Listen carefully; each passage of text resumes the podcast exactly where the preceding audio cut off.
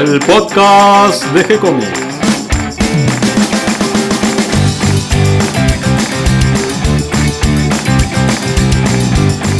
Muy bienvenidos a un nuevo episodio de G-Comics, el podcast donde hablamos de todas las técnicas necesarias para realizar un cómic, cómo dibujar un manga y todo el conocimiento requerido para dibujar esa historieta que tenemos dando vuelta en la cabeza. Mi nombre es Gonzalo García, mi intención y la de todos los que hacemos G-Comics es colaborar con aquellos que estén interesados en avanzar, en progresar, en mejorar en su formación como dibujante de cómics. Hoy me acompaña Mario Working. ¿Cómo estás, Mario? Hola, Gonzalo, ¿cómo te va? Hoy vamos a tratar uno de tus temas preferidos, los libros de dibujo. Soy un experto en libros de dibujo. Además se engancha muy bien con el minicurso que estás haciendo en el sitio, que todos pueden ir y visitar. Un minicurso para, para aquellos que quieren introducirse en el mundo de- del dibujo y del dibujo de historieta específicamente. Cómo ir progresando de a poquito, paso a paso, desde lo más básico eh, a, a cuestiones más complejas como estás tratando ahora, ya metiéndote con cada uno de los géneros de, de la historieta, de una manera muy divertida y, y didáctica, que creo que también sirve muchísimo para, para aquellos docentes que, que quieren preparar alguna clase con los chicos que a veces no saben qué temas tratar, interesar a los adolescentes en, en el dibujo, eh, en una clase de, de arte en la escuela a veces es muy difícil y en el minicurso pueden encontrar un montón de temas. Espero, espero que sea así. Y mm, a propuesta tuya, hoy vamos a conversar de los libros de dibujos. Para aquellos que quieren comenzar en el, en el dibujo, quieren perfeccionar su técnica, bueno, ¿qué libros podemos recomendar? Y mm, a mí siempre me gusta empezar este tema de las referencias para aprender a dibujar por ir al principal de, de los maestros del, del dibujo, que es la, la naturaleza. Ajá. Creo que lo primero es tomar apuntes del natural. Esto es interesante porque acá tenemos dos puntos de vista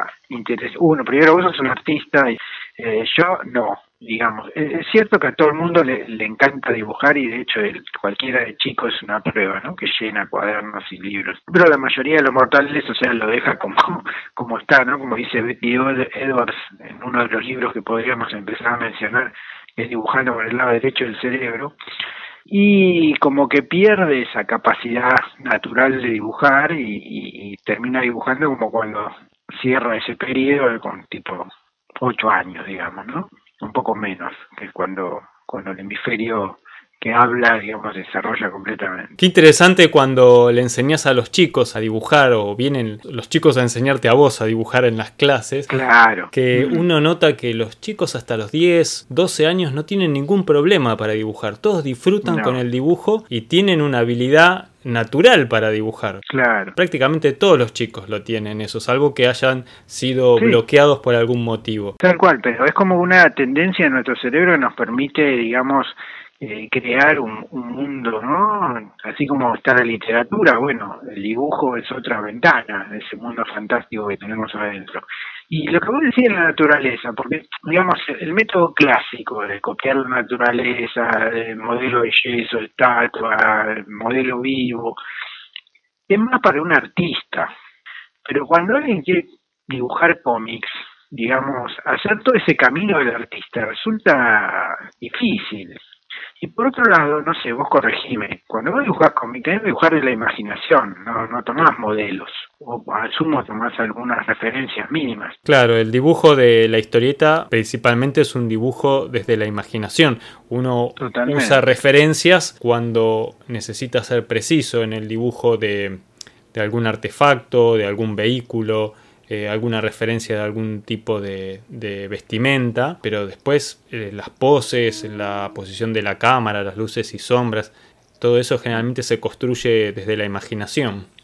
Claro, entonces ahí tenés un problema, porque vos no podés dibujar lo que no entendés, eso es clarísimo. Hasta que uno no, no tiene en la cabeza claro eh, cómo es algo, no lo puede dibujar.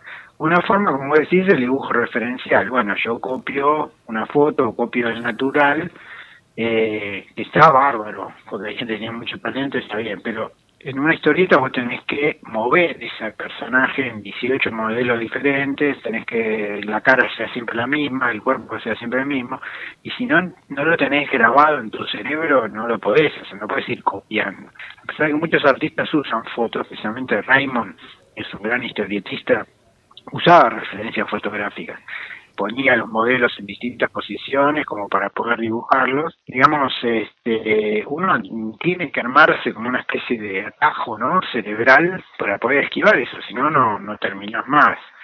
Y así es como yo veo, vos corregime también de nuevo, pero hay como tres tipos de artistas de historietas, ¿no? Está el dibujante, que dibuja, el casi que yo diría que más que un dibujante historieta es un ilustrador, como Fraceta o, Alan Davis, que, que por ahí no son tan buenos como historietistas, son mucho mejores como, como ilustradores. Después tenés los que hacen las dos cosas bien, que son muchos.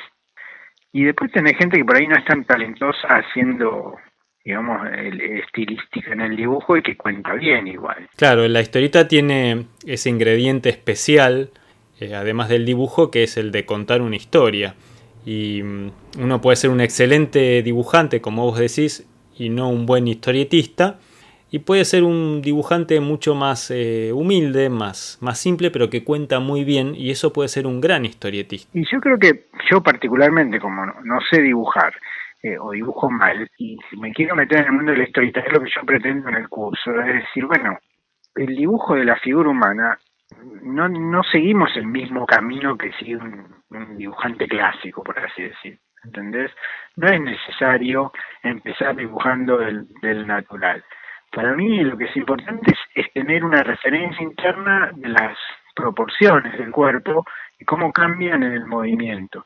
Por eso empecé a buscar todos los libros que, viste, de figura humana en millones, pero para mí no habría que empezar con figura humana, habría que empezar con cómo contar una historia. Y a veces sería un interesante, yo lo voy a hacer en algún momento, un ejercicio, empezar contando una historia que no tenga figuras humanas, o sea, que tenga, llamarlo robots o, elementos de la naturaleza, pero no caer en la necesidad de sí o sí tener que dibujar figura humana, que, que, que es como eh, diciendo, bueno, si no sabes dibujar figura humana no puedes contar historia, lo cual yo creo que es, que es un error. Y que aprender a contar implica, como vos decís, más que nada componer, este, buscar la perspectiva, buscar la mejor toma y buscar la mejor emoción. Cosa que si uno empieza a dibujar y no tiene claro eso, no, todas esas cosas se pierden, va. No sé, es, complejo el dibujo de historieta porque implica mover la cabeza en, muchas direcciones. El dibujo, además, tiene varios puntos desde donde abordarlo. Y hay dibujantes que van por el lado más geométrico, otros que utilizan más la curva, otros que dibujan de la mente como si tuvieran casi una impresora en la mano y otros que tienen que ir buscando la forma a partir del garabato. Eh, creo que lo interesante es ir viendo las distintas alternativas y uno agarre alguna punta para empezar, porque a veces el tema es por dónde empezamos. Bueno, a ver Mario, yo quiero aprender a dibujar. ¿Cómo hago? ¿Qué me recomendás? Yo te voy a dar el que yo me parece el, camino que a mí me sirvió y vos dame el tuyo. Así bueno, dale, dale. Yo probé, hay millones de libros de dibujo de la figura humana, la mayoría en general son bastante parecidos, pero es cierto que vos decís, hay como distintas aproximaciones, de tipo el garabato o, la cosa así tipo espiralada, la cosa geométrica, con cubos, con cilindros, el dibujo gestual que es todas líneas, este, Matesi que hace de fuerza. Eh, a mí, si yo tengo que decir ahora cómo me gustaría aprender, me encantó el libro este de Poyet, este de Pierre Poyet, eh, que se llama eh, ah, RAF, que sería como el, el sketch de, una publicidad, que hace un dibujo muy sencillo usando formas geométricas que son más bien este rectángulos, trapecios, o sea, todas, todas formas geométricas que después se pueden transformar en cubos o en prismas, ¿no? Y me parece lo suficientemente sencillo como para plantearlo rápidamente y que te vaya quedando a vos ya las, las, las distintas relaciones, las distintas proporciones. Una vez que uno más o menos ya tiene eso, yo pasaría a Bridgman, por ejemplo, que es, digamos, lo que me inspiró probablemente el tipo, pero que es más complejo para agarrar. Pero una vez que tenés el Poyet claro, el Bridgman te aporta a todo un universo mucho más, más importante de forma y especialmente de forma 3D. Y recién después empezaría con, con la cosa más redondeada, que ahí para mí los mejores son Steve Houston, que tiene un, libro muy lindo de dibujo de las figuras, y ya los, los, más complejos, como son eh, eh, la construcción de la figura, viste, de Hampton, Michael Hampton. Sí. Pero yo empezaría con algo muy básico, tipo de Poyet me parece muy bueno para empezar. Eh, y después ir creciendo. Por ejemplo, qué sé yo, eh, hay un libro muy lindo de, uno de los ilustradores de Disney, ¿no? Que es Bilpu, Glenn Bilpu, que, que también me parece que puede hacer Bridgman, es, es una buena salida. Pero me parece que hay que hacerlo progresivo, porque si uno agarra así de entrada uno, a vos yo sé que probablemente tu camino sea distinto porque vos un, un hombre Loomis, ¿no? Así que me gustaría escuchar tu... Bueno, algo que coincido y que nos damos cuenta todos cuando comenzamos a dibujar es que abajo de las formas complejas y orgánicas de lo que vemos todos los días, hay formas simples para construir, formas geométricas, que son el cubo, la esfera, el cilindro. Tal vez primero partimos de formas planas, ¿no? de cuadrados, eh, círculos, pero enseguida nos damos cuenta que si queremos que la figura tenga volumen tenemos que empezar a imitar esa tridimensión. Así que eh, esta manera que vos recomendás partiendo de formas simples, geométricas, me parece que, es el camino correcto. Y, y, sí, yo también enseguida recomendaría el, libro de anatomía constructiva de Bridgman, no porque lo estemos publicando, eh, que bueno, de paso sirve de, propaganda ¿no? para aquellos que, lo quieran comprar, sino porque es un clásico en, el dibujo, por lo menos norteamericano, y muy recomendado por un montón de dibujantes del campo de la historieta, porque justamente tiene eso, eh, eh, una forma simple, de construir el volumen y, mover la figura. Eh, la verdad que, el libro tiene un montón de ilustraciones y eh, muchos recomiendan eh, directamente copiar un libro de anatomía. Eso es algo que cuando yo comencé a dibujar era como mal visto. copiar no, no estaba bien porque eso te iba a limitar tu imaginación. Cosa que tal vez en parte es cierto.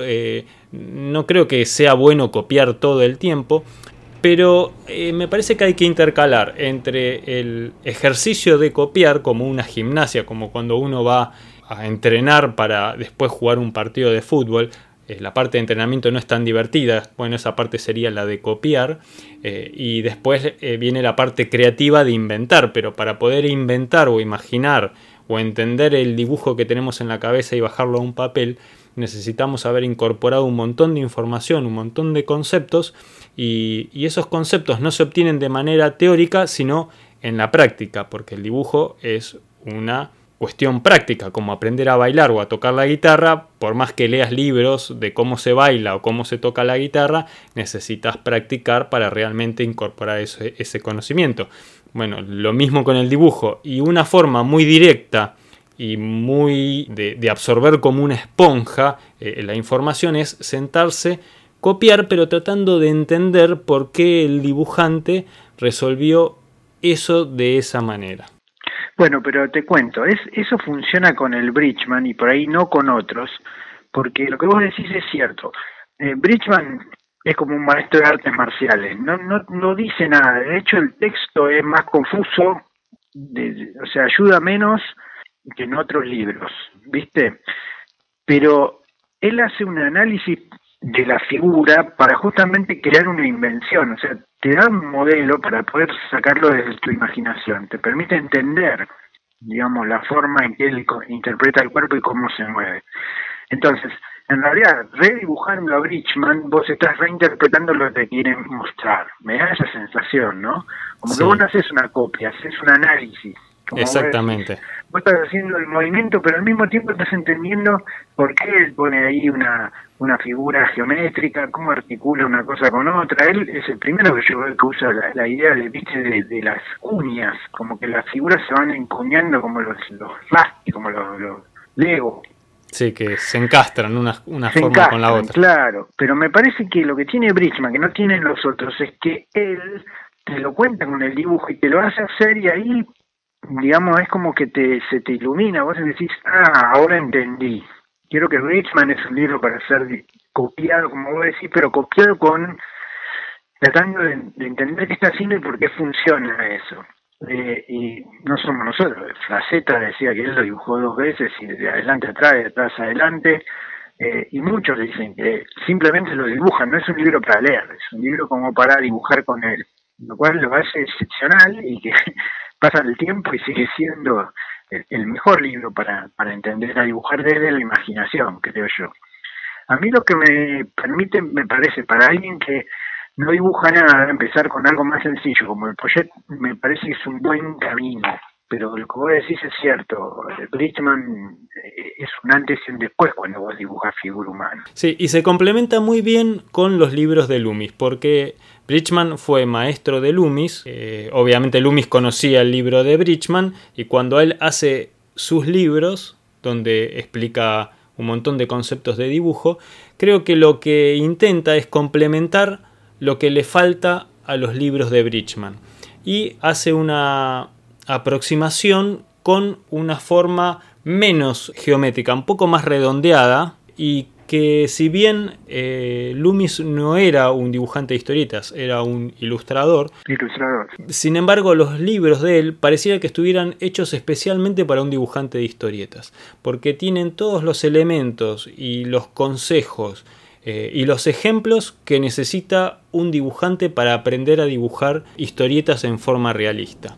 Falta después todos los conceptos de, narración, pero en cuanto a la forma de construir la figura para aplicarla a una historieta, los consejos y los ejemplos que da Loomis me parece que son eh, los justos. Sí, ah, pero a mí lo que me pasa con Loomis es que, a diferencia del de Bridgman, Loomis parece que no te cuenta todo, o sea, eh, te cuenta hasta ahí y después te muestra cómo lo hace y el gap es enorme, como diciendo, vos llegás pero Te muestra eh, una forma geométrica de, muñeco y de golpe salta la figura terminada de una bailarina que vos decís, bueno, pero y acá en el medio, ¿qué me falta? Claro, y yo, termino, ¿viste? ¿Y cómo salto de acá hasta acá? Que me parece que por ahí eso no, no lo logra tanto la pintura y son los alumnos los que lo reinterpretaron. Y ahora hay como una especie de... Sam Houston es... Sam Houston, ya no me acuerdo cómo se llama. Eh, parece que Sam, eh, están como uniéndolos ahora a Loomis y a, y a Riley, digamos como rearmando la, estructura de Bridgman. Riley lo que creó es un método que él llamaba de, de, ritmos, o sea que se acerca más al, dibujo de gesto, por así decir, que Loomis mucho no lo trata eso.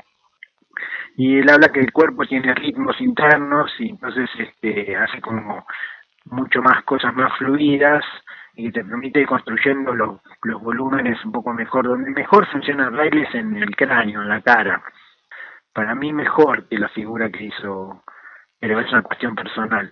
Eh, no sé si conoces el método Riley para la cabeza. Eh, sí, eh, no, no, es el, el método que, que, yo usaría, pero, pero como te decía, hay distintas maneras de, de abordar el dibujo y y lo que a uno no les resulta les sirve a otros y viceversa. Por eso te digo, ahora como que han quedado esos dos métodos, el más geométrico, el Loomis, y el más este, a ritmo, son de Riley, son los dos herederos por ahí de, de Bridgman, que los dos son importantes también, ¿no? Porque en la historieta hay mucha gente que dibuja muy bien figuras, pero son muy estáticas en general, eso pasa, te digo, con los grandes ilustradores como David Faceta y por ahí tenés otros que dibujan menos perfecto como Kirby eh, y, son mucho más digamos narran ya decimos mucho mejor Steranko eh, por ahí no son vos lo comparás con Franceta y decís Franceta mejor pero digamos Steranko cuenta unas cosas que son Y después tenés gente que es brillante, que yo, Alex Raymond, Frank Roy, Expresivos. Eh, Canif, Buscema, tenés tipos que hacen todo bien, dibujan bárbaro y cuentan bárbaro, en Wally Wood.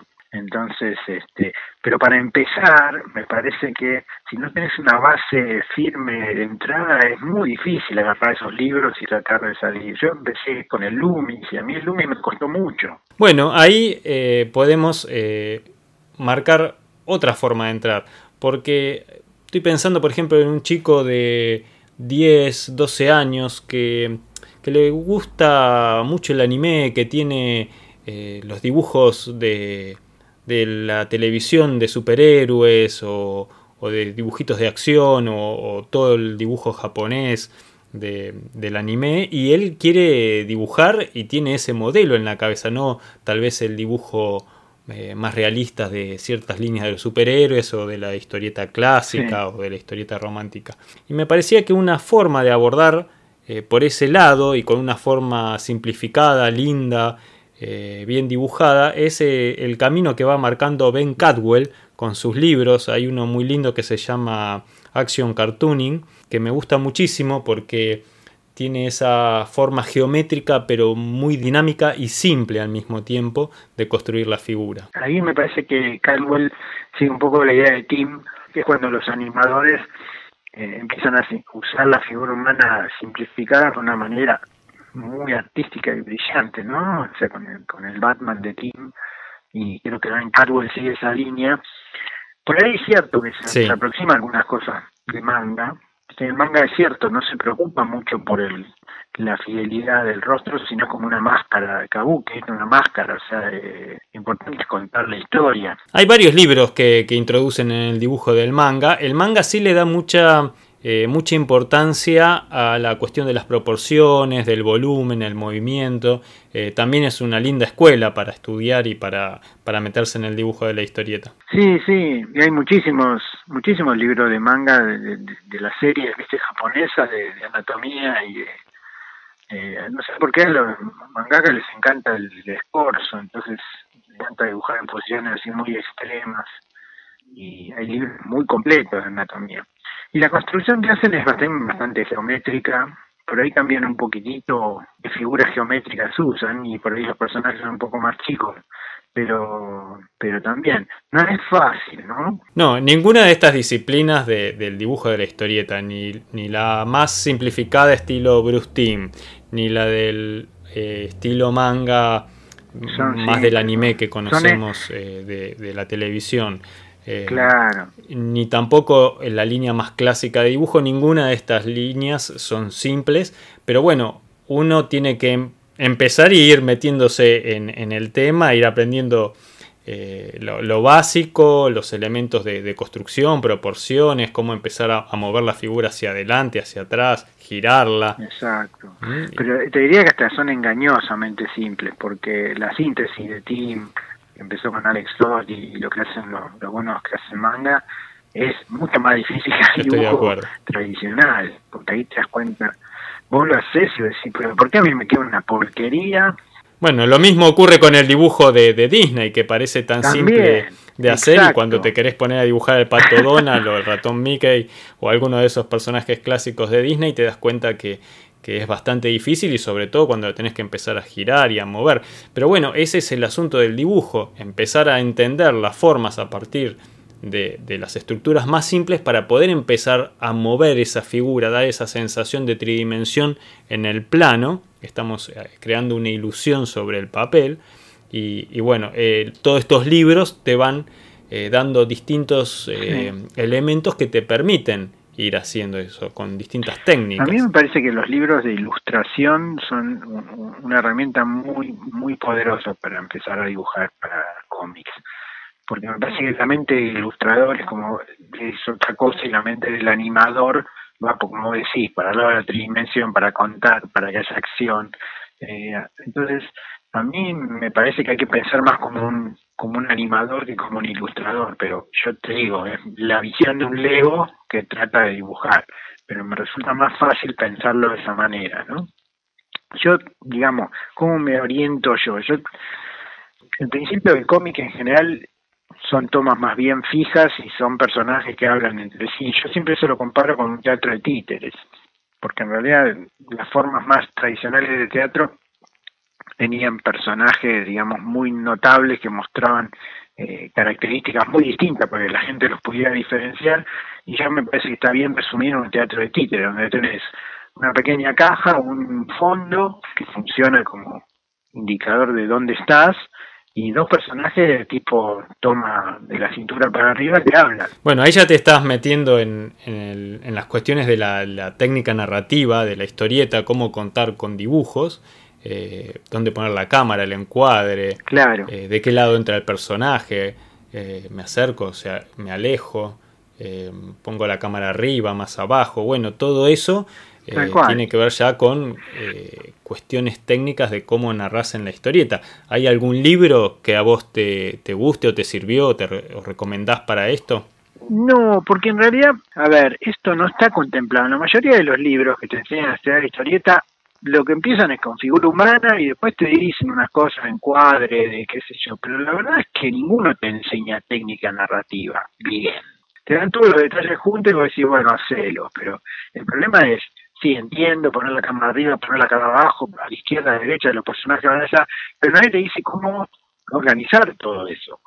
¿Sí? Algunos, por ejemplo, qué sé yo, el libro de Will Eisner sigue siendo un clásico en ese sentido, eh, es uno de los más completos de así como narrar, como hacer eh, lo que llaman ellos storytelling, ¿no? El libro de Will Eisner, ese es un libro muy lindo, pero por ejemplo, qué sé yo, yo que me hice a los golpes, voy a decir, bueno, ¿de dónde pones la cámara? Y un teatro de títeres los chicos lo ven desde abajo, entonces es muy común que si vos contás una historia uses horizonte bajo, ¿no? Y veas las figuras de abajo hacia arriba, que es muchos de los mangas hacen eso, si ustedes se fijan, muchos de los mangas están contados a la altura del... Cuando un personaje entra a la habitación es de la altura del tobillo, digamos, ¿no? O sea, la toma de abajo, uno sabe que en general una de los personajes es una posición más más de poder, más importante, y en general las tomas de arriba lo ven más chiquitito y son esa pequeña cosa ya te permite saber con qué emoción estás trabajando, por ejemplo. Pero el problema es que si vos usas teatro de títeres, en general tenés que pensar tomas desde abajo.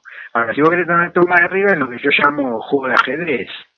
Como si vos estuvieras viendo un tablero de ajedrez y lo ves desde arriba, y ves todas las piezas en una perspectiva Viste nosotros empezamos con perspectiva isométrica, o sea, todos los cuadrados son iguales, porque es una manera interesante contar y fácil, como los juegos de los primitivos juegos de video, ¿no? Y una vez que ya manejas esas dos opciones, ahí puedes empezar a pensar en el cine, ¿viste? Con tomas raras y, qué sé yo, moviendo la cámara o jugando con...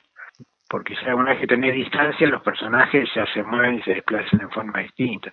Pero lo importante uno trata de remarcar que en historieta lo importante es jugar con la emoción del que lee, no dibujar por dibujar. Si, digamos, un dibujo tiene que despertar emoción, si no está de más. Sí, a veces, a veces pasa. A veces pasa, que seguro que vas a decir lo mismo que, estoy por decir, que algunas, eh, algunos dibujos son muy buenos, eh, son una fabulosa ilustración, pero eh, te transmiten poca emoción y otros dibujos mucho más simples, de mucha más síntesis, con muchos menos elementos eh, logra producir una emoción mucho más fuerte. Exactamente.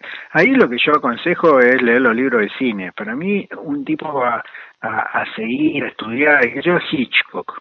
Hitchcock es un tipo que trata de, de mostrar más de lo que cuenta. O sea, de no recurrir a diálogos o explicaciones, ¿no? Que al principio viste que la historieta era muy teatral, entonces eh, tenía toneladas de texto salvo, bueno, algunas especiales como el Little Nemo, ¿no? Pero eh, eh, me refiero a la B clásica, Tintín no tanto, pero Blake y Mortimer es insoportable la cantidad de texto que tiene. Texto explicativo, y vos decís, ¿para qué explica cosas que ves? ¿No? Uno se diría. Y es lo que trata Hitchcock, de, en dos o tres pinceladas y cómo mueve la cámara, mostrarte cosas sin necesidad de explicártelas, ¿no? Y yo creo que los buenos historietistas hacen eso. Tratan de reducir el diálogo al mínimo, tratan de reducir las viñetas al mínimo. O sea, si puedes contar algo en seis viñetas, podrás aumentar en doce, a menos que uses eso como recurso específico, ¿no? Eh, en eso los japoneses son muy, muy buenos. Son más cinematográficos, me parece, que los occidentales. Sí, sí.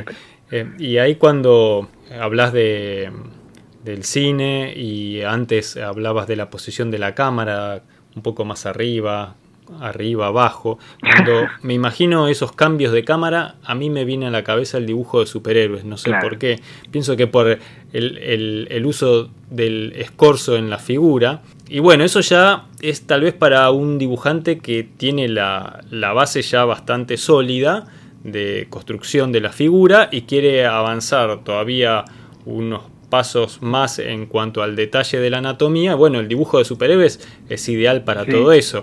En ese caso tengo para recomendar el libro de Anatomía de Superhéroes de Ariel Olivetti y por supuesto todo libro de, anatomía que, se dedica a explicar cómo eh, los músculos eh, encastran con, los huesos y, que uno tiene que aprender a construir por lo menos en, en los aspectos más superficiales de, la musculatura. Hay en Joe Cooper también tiene uno de superhéroes que está muy bueno. Y los que no son malos para dibujar superhéroes, a mí me gusta el, de Buscema de dibujar al estilo Marvel. Sí, muy lindo libro. Bueno, ahí hay varios conceptos que tienen que ver con la narrativa de la historieta también, no es solo de dibujo. Mm. Ese es un lindo libro, queda un poco incompleto.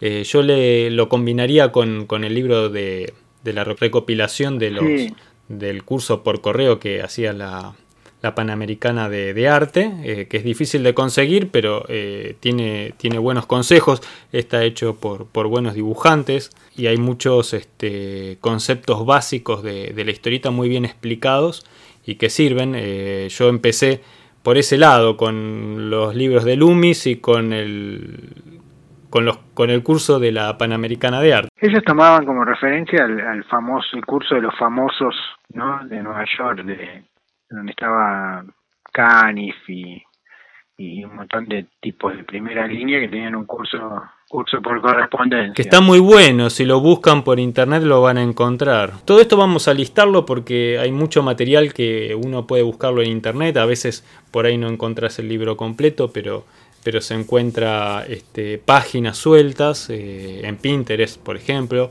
que por lo menos te, permiten eh, ilustrar determinados conceptos y además, bueno, la mayoría de estos libros sí se consiguen a la venta, en, pueden buscar en Mercado Libre o en Amazon o en las librerías. Christopher Hart tiene muchos, que los de, eh, los de superhéroes y villanos también. Christopher Hart tiene de todo. tiene de lo que quiera, de manga, cartooning, anatomía, superhéroes, villanos. De, ¿viste? de todo, porque se meten todo. Es increíble. Con manga, anatomía, sí, sí, cartoons, sí, sí, sí, se, se sube a todos. No son no son de la misma calidad. Yo creo que el de superhéroes es uno de los mejor logrados, pero como el, el de Marvel, el de Marvel es más completo y como decís, no, no, no abarca todo, pero yo creo que el de Buscema es uno de los mejorcitos para dibujar superhéroes. Y en todo esto hasta ahora le esquivamos el bulto a una asignatura difícil que es eh, perspectiva. La perspectiva. Yo, el primero que me, así me, me impactó, bueno, Loomis tiene obviamente el dibujo tridimensional, pero es complejo, o sea, realmente leer Loomis no es fácil. Eh, pero después hubo uno más amable que se llamaba Perspectiva para, para el cómic, que lo que, es, que se llama David Chelsea.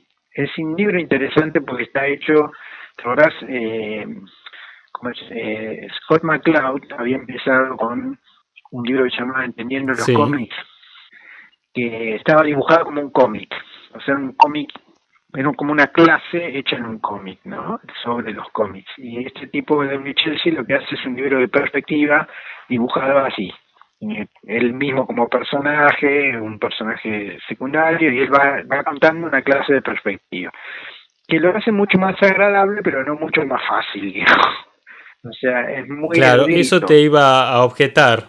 Sí, me resulta eh, muy interesante para entender y profundizar en conceptos de la perspectiva, pero me resulta dificilísimo para aprender a dibujar perspectiva. No, es dificilísimo. Para eso son mejores los libros más viejos de perspectiva, que es por ahí lo que se Bueno, está el de perspectiva mm, eh, hecha simple, o bueno, en inglés sería eh, bueno, de Ernst Norling, eh, que es un, un, libro bastante simple y básico. Sin embargo, a mí me gusta muchísimo el dibujo tridimensional de Loomis.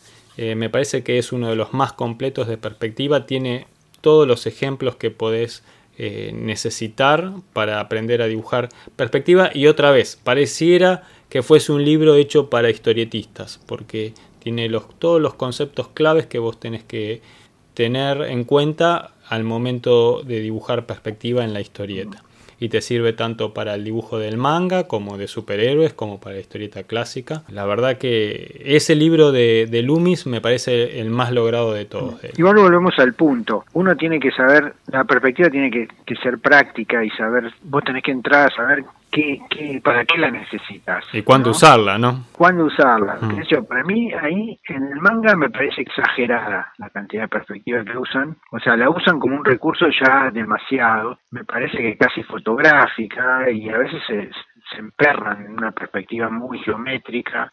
Y no sé si eso la agrega. Como que a veces no es necesario por ejemplo, vos ves eh, la serie animada, Tim de perspectiva no sabe nada, y él lo dice. Y los dibujos de Tim no tienen perspectiva.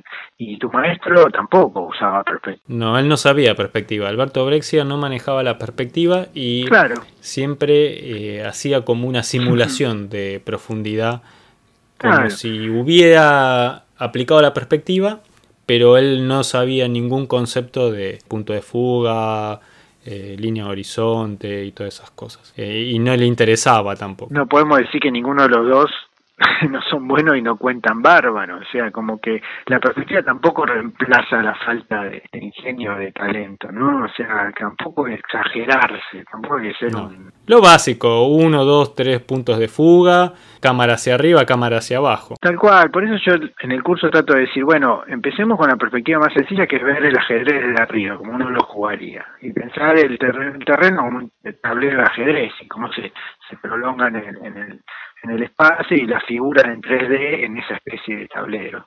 Como una, una idea como para partir, ¿no? Y después sí, qué sé yo, o sea, a medida que uno se adentra más y ve más cosas de cine y cómo la cámara puede subir, bajar, acercarse. Y la otra cosa es cómo se va moviendo la cámara, que eso tal vez es lo más importante en la historieta. Porque antiguamente, qué sé yo, uno puede poner eso, que se llama los talking heads, ¿viste? dos cabecitas que hablan uno al lado del otro, sin perspectiva ni nada, y contabas cosas. Así era mi novia y yo, y funcionaba bárbaro, que es casi como una un sitcom, ¿viste? Un, un teatro.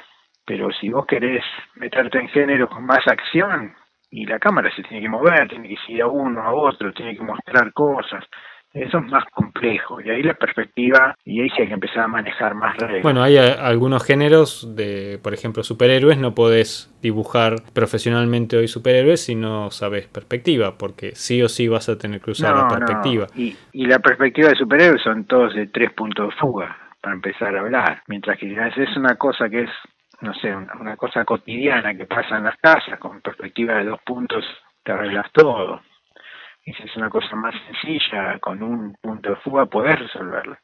Pero es cierto, de cada género, y después tenés una ciencia ficción, que por ahí la perspectiva es más rara, porque en el espacio la perspectiva la haces más con los objetos que con... Claro. Porque no hay, no hay horizonte. Tenés múltiples puntos de fuga. Este... Exacto. Y, de hecho jugar con una perspectiva así medio circular y qué sé yo, da, mucha... Esa se usó mucho en, ¿no? en la época del en los 60 con, con el arte pop y qué sé yo que, que fue interesante ¿no? pero la verdad que tampoco tiene que ser un experto en perspectiva para contar una buena historia eso la gente lo tiene que saber pero sí saber es fundamental porque te da mucha más libertad creativa, creo yo, qué sé yo. Yo de los libros, el de Norling me encanta. ¿eh? Bien, y nos está faltando algo más para completar este listado, que es el, el dibujo de animales, porque ya dibujamos la figura humana, nos metimos con los distintos estilos de, del dibujo de la figura humana, eh, pasamos por la perspectiva, pero animales eh, es otro mundo. Cuando aprendes a dibujar las personas y querés dibujar un perro, te das cuenta que es como si estuvieras aprendiendo un idioma nuevo. Las patas de los animales tienen eh, otro orden que los miembros del cuerpo humano y y eso ya te da vuelta un poco todo, todo el mundo y cómo hacer con, con las proporciones de los animales, las poses, Eh, bueno, hay algunos libros interesantes de eso. Hay, hay bastante, ¿no? Yo creo que uno de los, para empezar, uno de los mejores es un libro muy chiquitito y muy sencillo del tipo que se llama Mark Linney, Linney, que es en inglés, que se llama Cómo dibujar cualquier cosa. Empieza dibujando paisaje y después dibuja animales, pero es notable porque los paisajes es bárbaro, como te enseña a hacerlos y muy bien, los animales bastante bien, los humanos para mí no me gusta nada como lo dibujan. O sea, no, se ve que a él no le gusta dibujar humanos. Pero los animales lo dibuja de una manera muy sencilla y que para iniciarse está bien, antes de pasar a los libros más específicos que seguramente vas a nombrar. Bueno, uno que a mí me gusta mucho es el... Sí, yo me imagino que sé cuál es, es uno amarillo que tiene los animales como... Exactamente, hay, hay dos de tapa amarilla, uno es el de Ken Hultren, ah, ese, que ese se llama. El arte de dibujar animales. Y hay otro que es de Jack Ham, que tiene varios libros, eh, Jack Ham. Y tiene uno de, de cómo dibujar animales. Muy lindo libro también. Ah, ese es el único que no tengo. Yo tengo tres de Ham. Cómo dibujar la figura humana, que es buenísimo y es muy complementario del Loomis. Uno que se llama dibujando eh, escenarios, digamos, o sea, fondos, que también es bueno. Y después tiene uno de caricatura. Lo que tiene Jack Ham, que es eh, cada página es como si fuera mm, eh, autoconclusiva. Tiene un tema Sí. por página eh, y, y lo lees y te da toda una explicación sobre ese concepto. Sí, y lo que tiene bueno Ham también es que da varias varias aproximaciones diferentes a, hacer lo mismo, que es así interesante. Viste, no toma una entera. Te dice esto se puede hacer así, pero también se puede hacer así. Y en los libros de animales eh, tienen de interesante que, bueno, explican justamente cómo, cómo son los diferentes tipos de garras, cómo apoyan las patas, eh, los distintos tipos de cuerpos que varían mucho de un animal al otro, pero siempre quedan cortos en cuanto a la explicación del caballo. Y para muchos géneros de historieta, el caballo es muy, Es importante. Sí, sí, sí. Y no hay muy buenos libros No, de dibujo de caballos. Sin embargo, tengo uno para recomendar que es muy difícil de encontrar, que se llama El caballo, que es un libro de Bruno y Beatriz Premiani. Bruno Premiani, que es el dibujante italiano que vivió muchos años acá en Argentina, que también Trabajó emigró a los Estados Estados Unidos, Unidos, claro, que estuvo dibujando Doom Patrol. Sí, Un, un dibujante del que tendríamos que hablar algún día. sí, sí, sí. Eh, hizo este libro junto a su esposa de eh, El caballo. Está muy lindo el libro porque empieza con toda la cuestión anatómica, hace una comparación con la anatomía eh, humana, que eso ayuda a entender muchos conceptos, sobre todo cómo apoyan las patas. Claro. Y después hace un recorrido por la historia del caballo todo ilustrado y también por los diferentes arreglos de- del caballo de acuerdo a las diferentes culturas. Eh, la verdad que es un, un lindo libro, muy muy lindo libro, muy difícil de conseguir porque está la edición original y nunca se reimprimió, pero bueno, un libro que si, si buscan por las librerías de viejo y lo llegan a encontrar es un, un pequeño tesoro. A ver, mucha gente se va a enojar con nosotros porque yo tengo todos los libros de Hogarth, pero debo reconocer, a mí no me gusta como dibuja Hogarth y, y no me gustan los libros, qué sé yo. Y mira que tengo todo lo de... Pero bueno, hay gente que por ahí les encanta y está bien, son libros que vale la pena por lo menos mirar. No sé qué opinión tenés vos sobre A mí me parece muy bueno explicando los conceptos, muy muy bueno. El ejemplo no me resulta el mejor. Eh, tal vez el dibujo de él eh, no me llega como a una cuestión de gusto. Eh, sin embargo, por ejemplo, cómo explica el tema de las ropas, cómo se arruga Sí, sí, eh, una camisa, un pantalón, con el movimiento. esos conceptos están muy bien explicados. Lo mismo que los conceptos de anatomía. Pero tal vez el ejemplo del dibujo, que es lo que uno necesita para enamorarse del Claro. oficio, este, no, no- no me Sí. llegan. Pero pienso que a otros sí. Sí, puede ser, por eso. Eso yo los, lo digo porque yo los tengo y, y son interesantes, pero no, no me sirven. Y después están los libros de análisis de cómics para la gente que les interesa como análisis son interesantes, especialmente bueno el de- Will Eisner y los de Scott McCloud, pero ya sería como una vuelta, Ya sobre la teoría del cómic. claro, sí. Ya no, cuando, cuando nos cansamos de dibujar y- Claro. y, queremos teorizar sobre el asunto. Pero bueno, eso es... Bueno, creo que hicimos un recorrido bastante extenso. Pensé que iba a ser más corto nuestro camino, eh, pero creo que, nombramos un montón de autores y de libros. Vamos a, poner todo el listado con algunas imágenes para acompañar el texto que acompaña el audio. Bueno, creo que algunos los tenemos en el sitio, que los pueden consultar gratuitamente, bajarlos. eh, son las versiones en inglés, la edición original digitalizada. Eh, también pueden buscar el libro de anatomía constructiva en la parte de librería que tenemos en el sitio.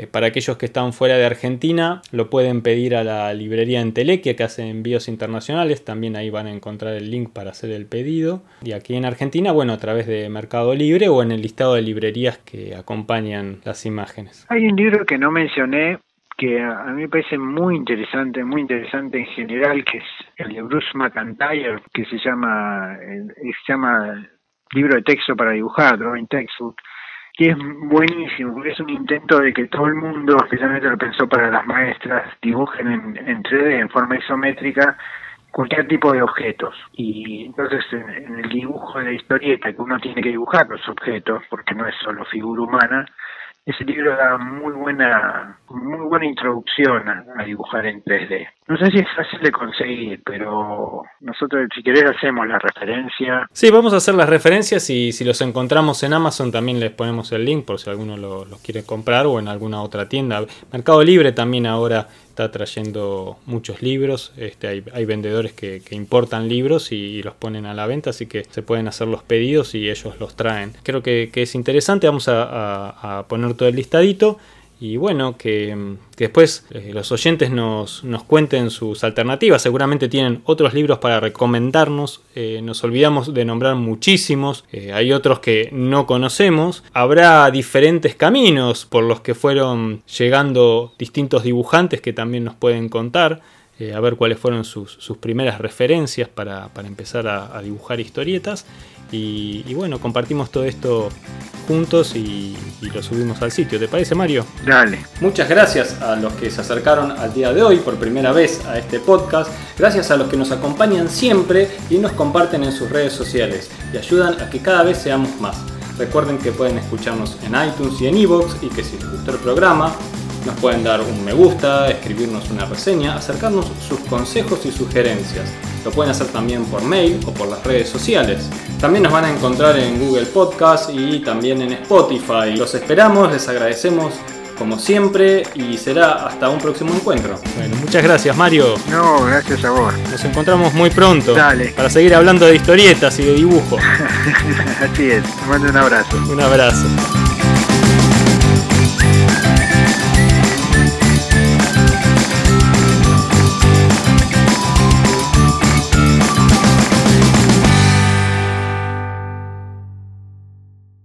No, hay una frase muy linda, me olvidé decirla, pero no sé qué, cuál era el dibujante de Disney que estaba con uno, viste que había dos, los dos viejos más importantes, era Ollie Johnston y también era Johnson, no, no sé.